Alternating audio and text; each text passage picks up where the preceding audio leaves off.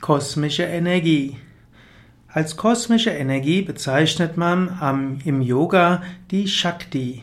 Die Shakti bedeutet Energie, kosmische Energie ist Parashakti. Man kann sagen, es gibt die individuelle Energie und es gibt die kosmische Energie. Und die individuelle Energie ist verbunden mit der kosmischen Energie. Die kosmische Energie ist die Energie des Kosmos, Shakti genannt. Die Energie des Kosmos manifestiert sich auch als Prana, als Lebensenergie. Und im Tantra sagt man, dass die ganze Welt aus Energie besteht. Es gibt nichts anderes als Energie.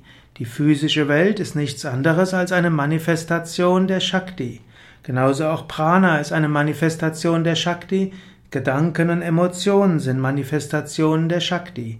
Die Shakti, die kosmische Energie, hat verschiedene Dichtigkeitsstufen.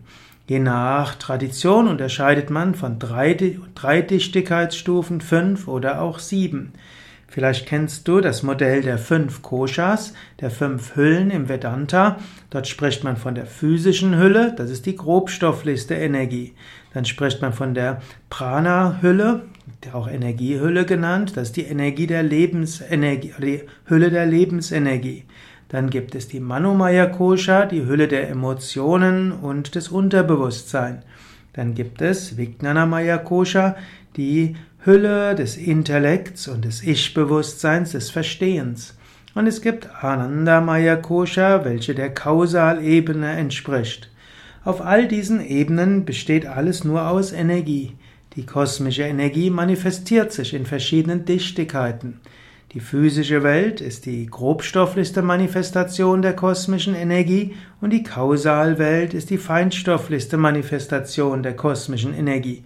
Aber alles ist die gleiche kosmische Energie.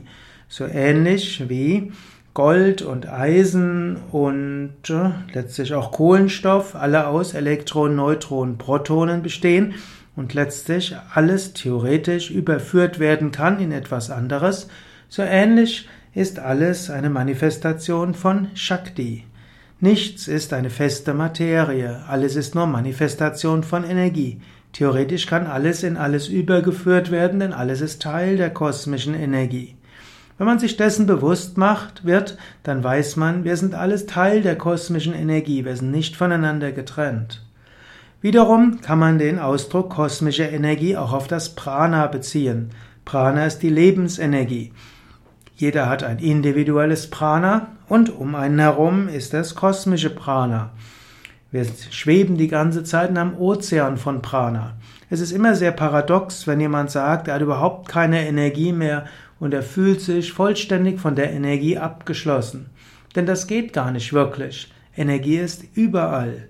Tief in einem ist die Energie, jeder hat die Kundalini und diese Kundalini steht in Verbindung mit der kosmischen Energie und die kann einem jederzeit wieder neue Energie geben. Und wir sind umgeben von einer, einem Ozean von kosmischer Energie.